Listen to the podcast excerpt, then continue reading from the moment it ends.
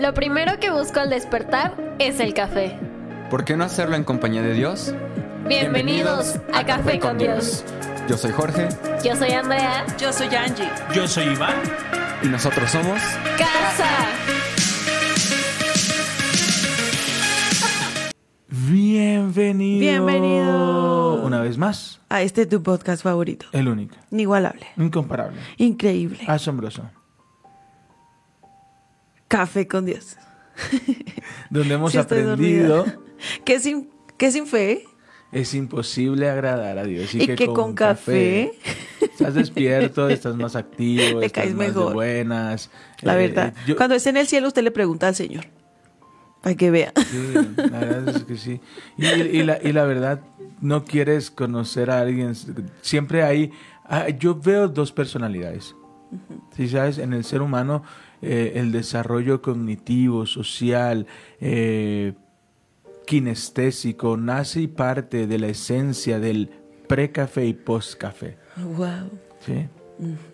Eh, Iván es al- alguien antes del café y es alguien después, del, café. sí. Ah, ¿viste qué No, no, no, no. Hay una, hay una personalidad del pastor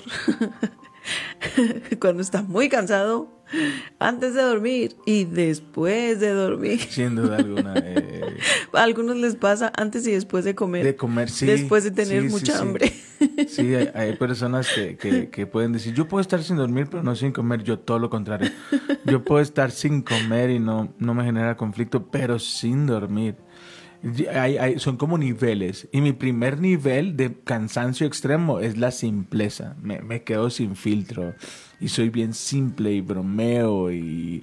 Pero en cuanto brinco eso, ya me perdiste. Si ves que me empiezo a poner muy simple, dime, pastor, Váyase a dormir. Váyase a dormir. Así que vamos a continuar en Segunda Reyes, capítulo 8, versículo 16.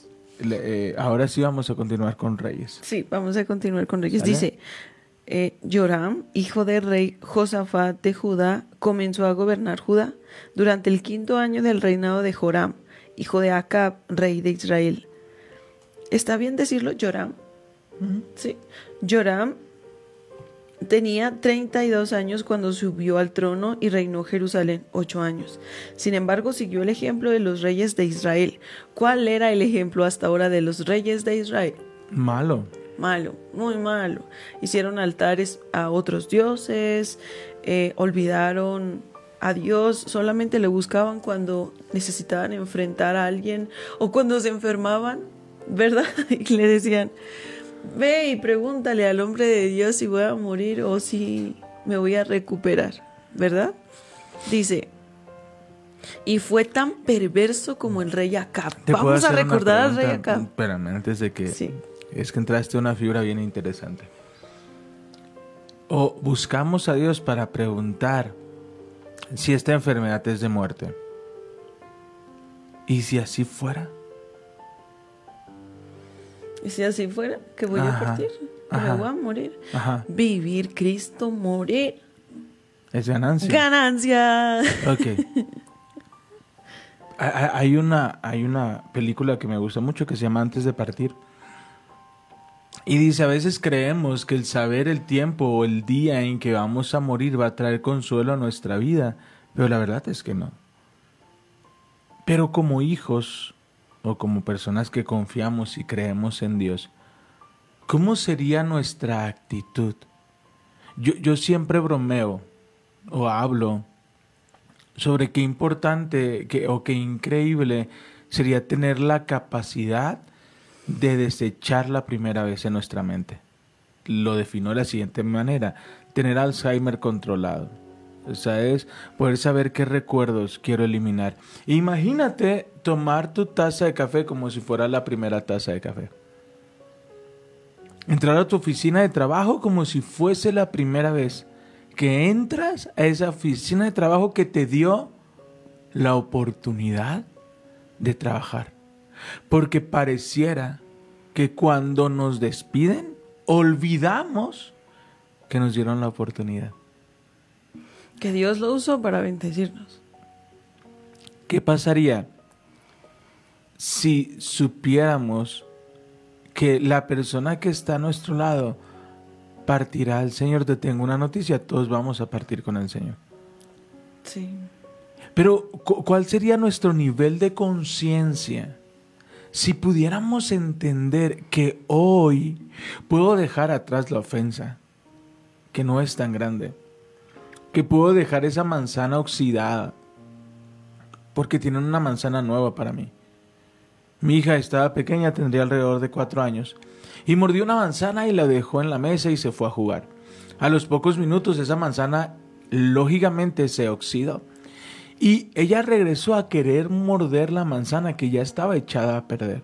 Y yo le decía, hija, no, ven. Y, comenzó a correr por toda la sala y yo corría detrás de ella para tratar de quitarle la manzana hasta que por fin la alcancé. La manzana ya estaba oxidada, le iba a saber muy mala, pero ella estaba empeñada en seguir cargando esa manzana. Así que como pude se la quité, comenzó a llorar, comenzó a hacer un berrinche y le di una manzana nueva. Y mientras hago ese intercambio, el Espíritu Santo habla a mi corazón y me dice, eres muy similar a tu hija. Hay sentimientos que sigues consumiendo a pesar de que te están lastimando. Cuando tú sabes que tienes que entregarme esos sentimientos y yo te daré algo nuevo. Es importante entender. Hace poco, Es como conservarlos, ¿no? Como aferrarse a ellos. El, hay, hay algo dijiste ayer tremendo. Es si lo suelto. No, era, era como más bien lo tomo porque esto me asegura no, No no volver a atrás. Sí, no perdonar, no confiar. Pero entonces lo atesoramos cuando en realidad deberíamos soltarlo y atesorar lo que el Señor tiene para nosotros. sin duda alguna, sin duda alguna. Fíjate que ayer eh, hay alguien que, que, a veces me aparece ahí en, en TikTok y, y lo digo con mucho respeto, sin afán de ofender, ni mucho menos.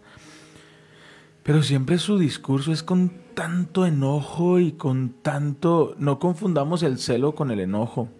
Hay veces que yo me apasiono y hablo con mucha pasión sobre un concepto, pero en él hasta su rostro, su rostro se ve de, de tanto enojo y, y- agarrando a bibliazos casi casi a la gente. Y, y él decía, ¿no? Y, y ponía un ejemplo sobre los hijos y decía, yo voy a obligar a mis hijos a ir a la iglesia. Y, y yo decía, wow, si a mí me preguntas, yo creo que la fe es imitable. ¿Sabes? Las personas que están a tu alrededor, si ven plenitud de gozo, si ven fruto en tu vida, no es necesario que los obligues. Solos irán. ¿Sabes? Nosotros no obligamos a nuestras hijas a hacer lo que no quieren hacer. Solas ellas ven el fruto que hay en mamá y papá después de orar. Si te das cuenta, la palabra nos enseña, sin embargo, siguió las técnicas de enseñanza que hicieron los otros reyes. No. No dice, y siguió el instituto como se lo... No. Y siguió lo que su padre le dijo que hiciera. No. Sin embargo, versículo 17, 18. Sin embargo, ¿qué dice mi amor? Siguió el ejemplo. ¿El qué? el ejemplo. El ejemplo grita más que la teoría. El- hace unos días escuché algo tremendo respecto a eso que decía, hay dos formas de, de guiar a las personas a adoración. Y, y- y puede tomarlo para sus hijos. Es por instrucción o por imitación. Wow, come on. Usted decide. Yeah. Usted puede decir, no, levante sus manos, adore al Señor, pero usted está distraído. En el teléfono. En cambio, si usted adora al Señor con todo su corazón, entonces la gente hace por imitación, ¿verdad? Así pasa con nuestros hijos.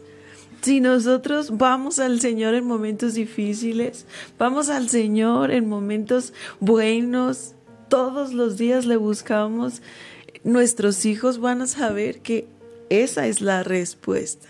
Estamos haciendo tenemos un altar con las niñas en, la noche, ¿verdad? Y oramos todos juntos y es precioso escuchar sus oraciones. E, Es increíble escuchar la evolución de su oración. Sí. Emma es wow. Mm, Emma siempre me... me... Sí, siempre es como, gracias por mis papis. Hace unos días se conmovió tanto que empezó a decir gracias porque siempre nos das alimento y por esta casa y empezó a conmoverse y estamos wow.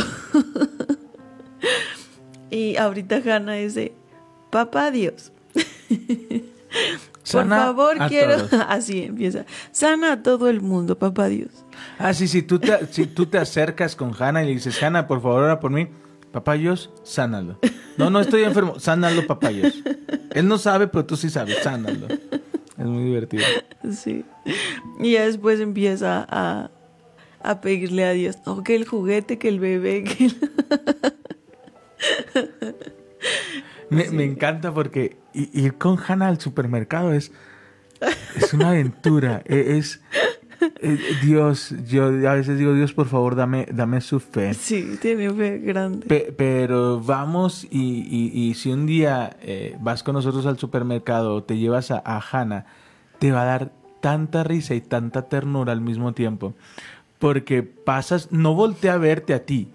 O sea, no te dice, papá, me gusta este o me, ¿Me lo puedes... compra? No, No. no, no, no. Ella nunca va a voltear a verte a ti.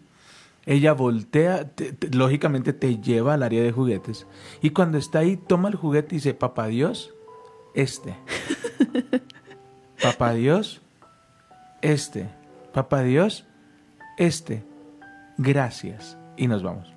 Pero siempre me, me- me encanta porque vas no le da vergüenza. no le da esté vergüenza. quien esté. Y la gente voltea y se nos queda viendo. Porque papayos, este, este y este, papayos, amén. Y, y sigue caminando, ¿no?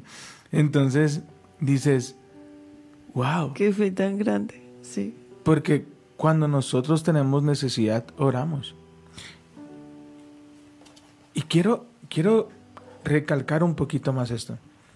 Sin embargo, siguió el ejemplo de los reyes de Israel. Podremos decir un montón de cosas. Podemos decir a las personas, sé comprometida y nosotros no ser comprometidos. Y no faltes y nosotros faltar. ¿Sabes? Y, y a veces es fácil, los que no nos conocen, eh, poder dar un punto de vista. Ah, ni hacen nada, nomás hacen eso. ¿De qué se cansan? Pero los que nos conocen dicen, wow. O sea, el pastor, y a veces me apoyo en amigos.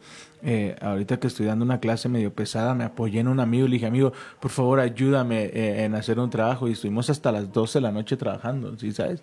Entonces, siempre el ejemplo va a ser más fuerte que la teoría. Recuerda- y, y te lo voy a poner de, de manera eh, académica. Siempre que te enseñaban una teoría, siempre terminaban la teoría y decían, vamos a poner un ejemplo. Porque el ejemplo tiene más peso, Sí. ¿ok? Es, es más fácil que se te quede cuando hay un ejemplo de la teoría que te acaban de enseñar. Exacto. Sin embargo, siguió el ejemplo de los reyes de Israel y fue tan perverso como el rey Acab, porque se había casado con una de las hijas de Acab. Ouch. Boom, Sí. boom. Así que Joram hizo lo malo a los ojos del Señor. El Pero, Señor... pero vamos a recordar quién fue acá. Dale. ¿Se acuerdan? Eh, estuvo cuando estaba Elías. ¿verdad? Él adoraba a otros dioses. Su esposa era Jezabel. Jezabel. Tan, tan, tan, Eran malvados, eran injustos. Y e- esa parte me gusta porque Dios, Dios dio fuego, descendió fuego del cielo para mostrar que era Dios, único Dios, el único y que todos los demás eran simples cosas que había hecho el hombre, no para adorar. Entonces el, es, es precioso como el Señor muestra su, su poder y, y, que está con el hombre de Dios, en este caso Elías, ¿verdad? Pero en ese momento Acab entendió, Dios está con Elías, Dios está con Elías. Pero cuando fue con su esposa, ¿qué pasó? La influencia. La influencia volvió atrás. Y, y la esposa le, le llenó.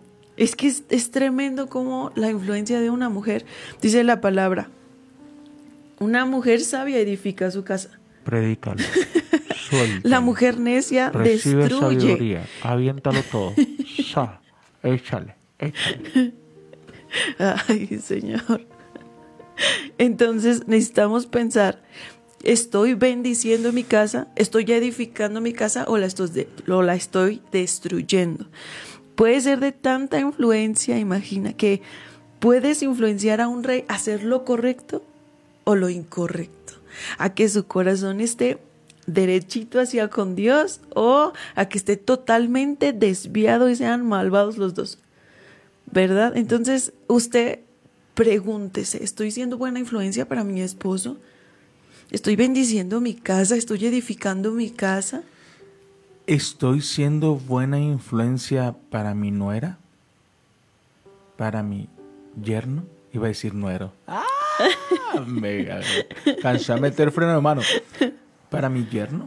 En caso de que yo sea qui- quien, quien conoce al Señor, ¿estoy siendo buena influencia para mi suegra? ¿Para mi suegro? Ahora, él hizo como hizo el rey acá, porque lo vio. Además, porque se casó con una de sus hijas. Toda la cultura, ¿no? Cuando hemos hablado de todo eso, no, no. Alguien me, nos hablaba hace poco y me decía, le decía a la pastora más bien, Pastora Angie, es que eh, mis suegros son de esta manera, pero yo sé que cuando nos casemos todo esto va a acabar. Y yo, "Oh".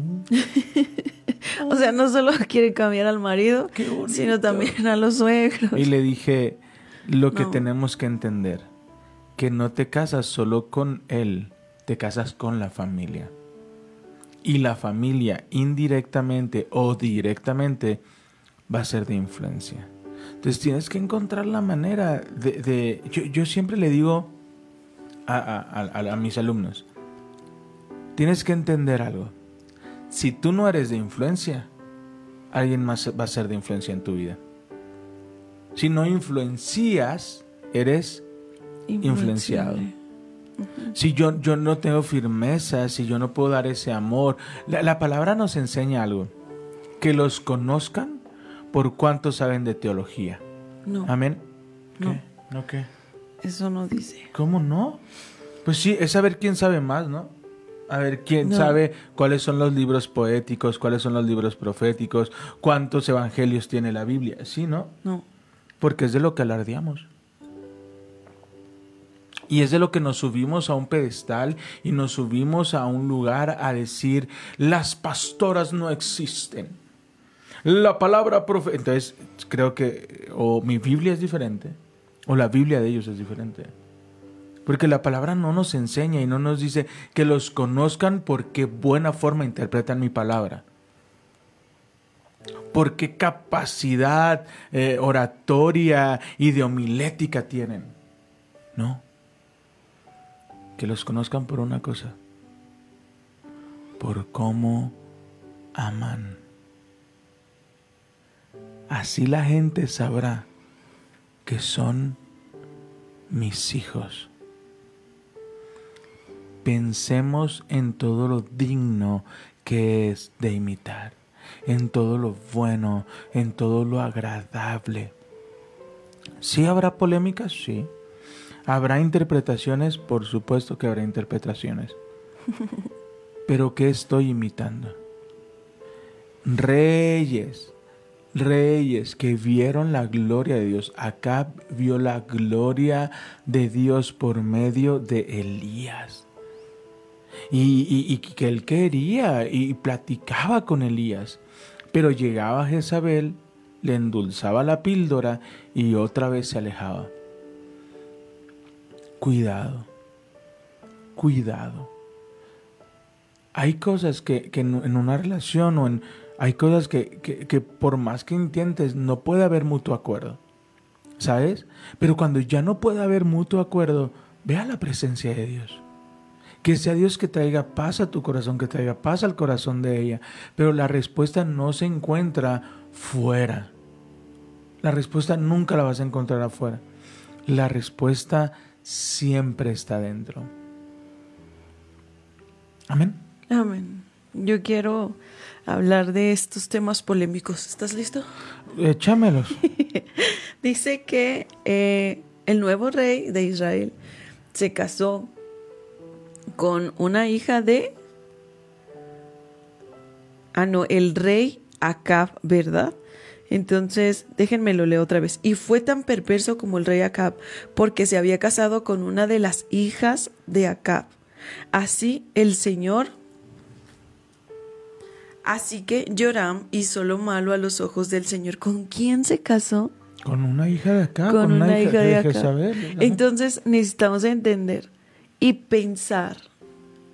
No solamente tomar la decisión por la emoción, porque la emoción se va a ir, Pero esta persona con la que me estoy casando, es, ¿ella me va a acercar a Dios o me va a alejar de Dios?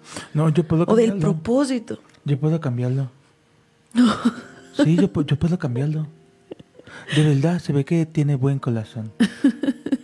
Tú no cambias a las personas. No, no puedes Y- y cambiar a las y si la personas, Solo el Señor. Ojo, eh, y quiero ser muy puntual en algo aquí. No tiene nada que ver con el sistema de creencias. El yugo desigual es mucho más profundo que a qué iglesia vas. ¿Ok? Es mucho más profundo. ¿Por qué? Porque tengo amigos que lo primero que, que hicieron cuando yo comencé a salir con mi esposa fue, ay hermano, ay esta relación no va a funcionar porque tú sabes que el yugo es igual. Ella no cree en Dios. No, no cree como tú crees. Pero es una mujer de oración, es una mujer de fe. Entonces tengamos cuidado con esta línea. ¿Ok? El yugo desigual es mucho más profundo de lo que podemos creer. Hay un libro que yo te recomiendo. Es, es extraordinario, uno de mis autores favoritos, Gary Chapman. Y el libro se llama Lo que me hubiese gustado saber antes de casarme. Y hay cosas mucho más profundas. Ojo, conozco yo matrimonios que ambos eran personas de fe, que ambos creían, que ambos compartían la fe, compartían la misma iglesia, pero no el mismo llamado. Y terminó en divorcio.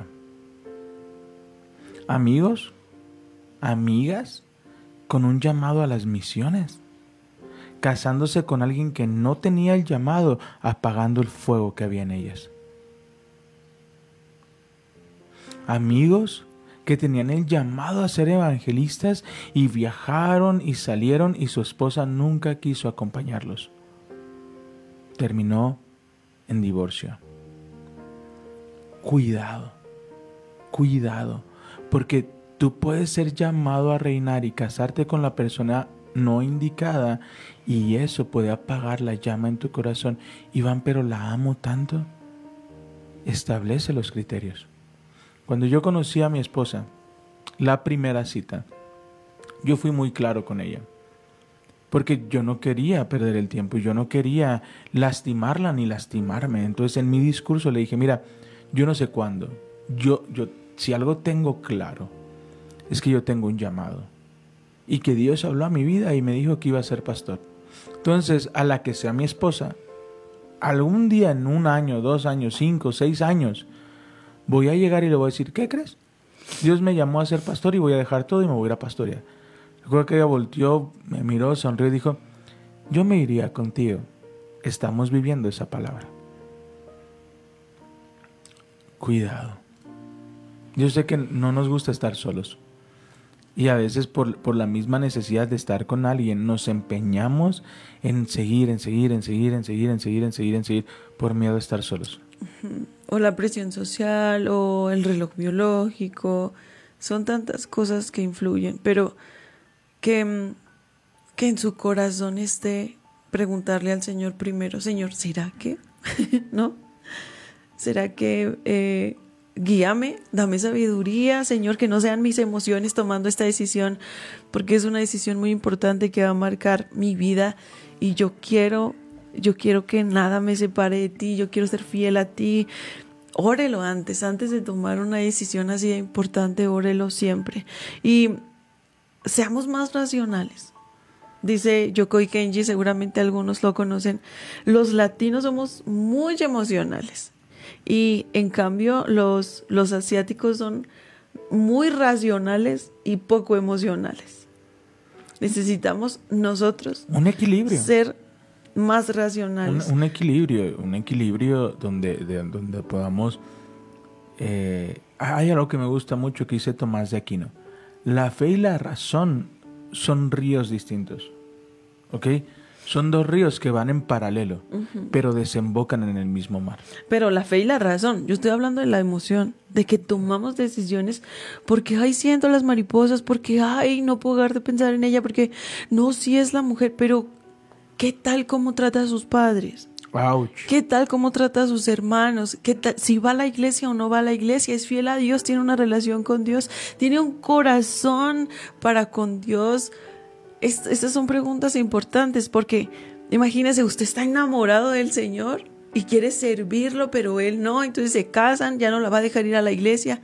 Es una decisión que va mucho más, mucho más allá de, ay, no puedo dejar de pensar. ¿Verdad? Y si no nos crees, vea la palabra. y vamos a continuar. Sí. El Señor no quiso destruir a Judá porque le había prometido a su siervo ¿Por David. qué? ¿Por qué? Porque le había prometido a Por David. una promesa que le hizo a David cientos de años atrás. Una promesa que le hizo a un hombre conforme al corazón de Dios. Esa promesa ha hecho que el Señor tenga misericordia hasta este tiempo de la historia. Una promesa. Usted dice, "Ah, vale la pena creerle al Señor, vale la pena creerle al Señor. Porque no solamente me va a bendecir a mí, las promesas del Señor trascienden generación tras generación, de verdad. Sus hijos van a ser bendecidos, sus nietos van a ser bendecidos. Vale la pena amar al Señor, entregar la vida al Señor, servir al Señor, vale la pena. Amén. Amén, recibo. El Señor no quiso destruir a Judá porque le había prometido a su siervo David que sus descendientes seguirían gobernando, brillando como una lámpara para siempre.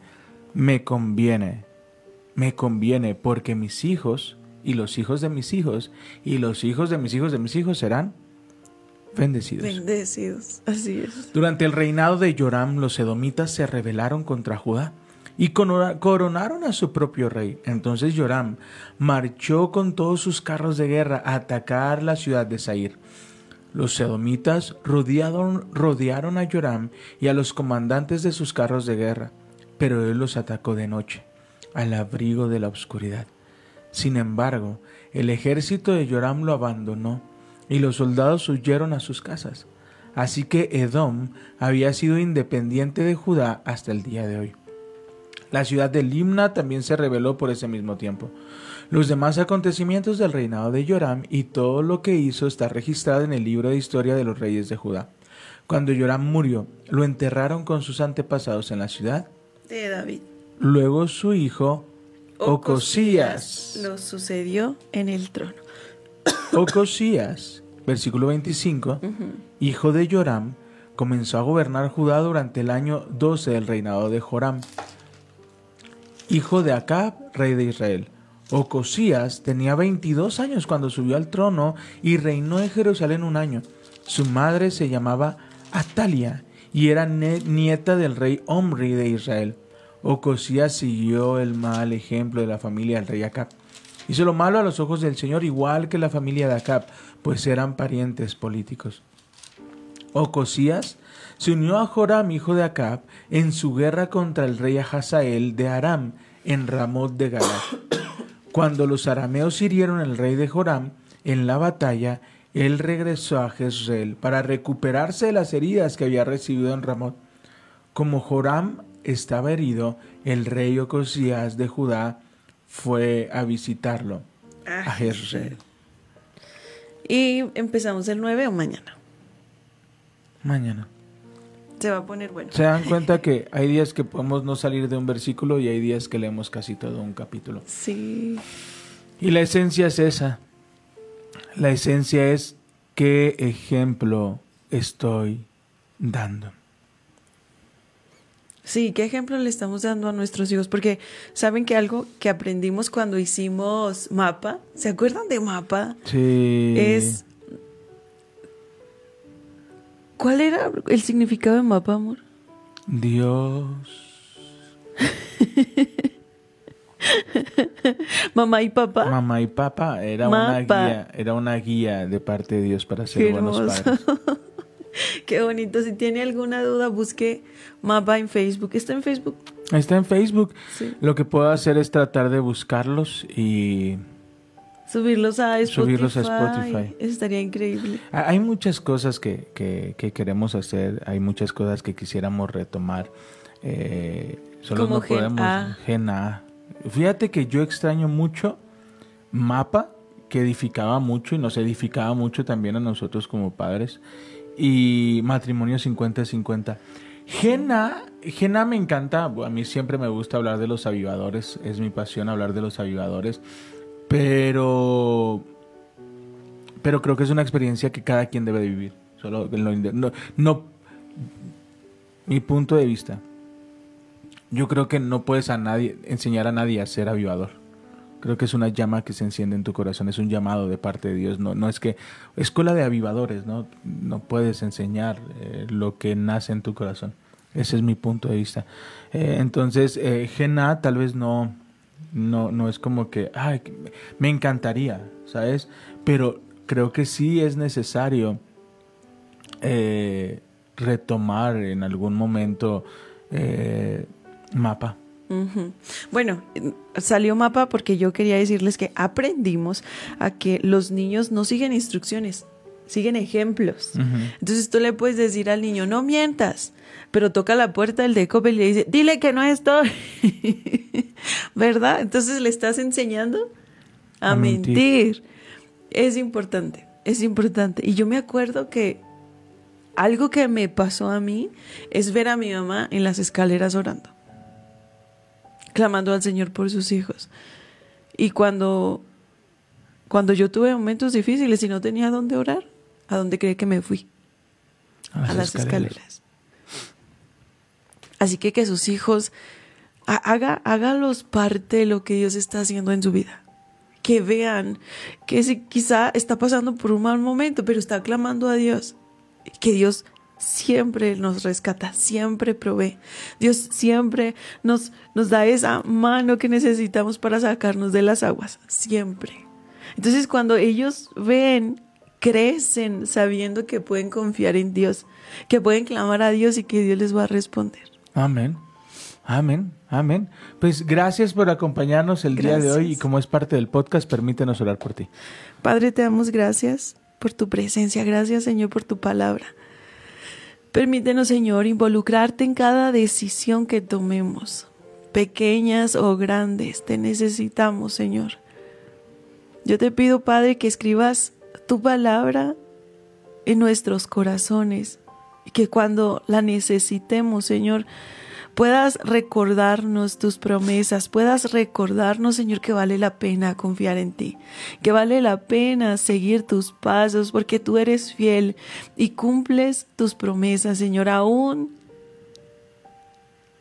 en generaciones, en las próximas generaciones, nos conviene. Precioso Padre, yo te pido por cada persona que hoy está enfrentando una situación difícil, te pido por sus familias, te pido, Señor, que seas tú trayendo convicción al corazón.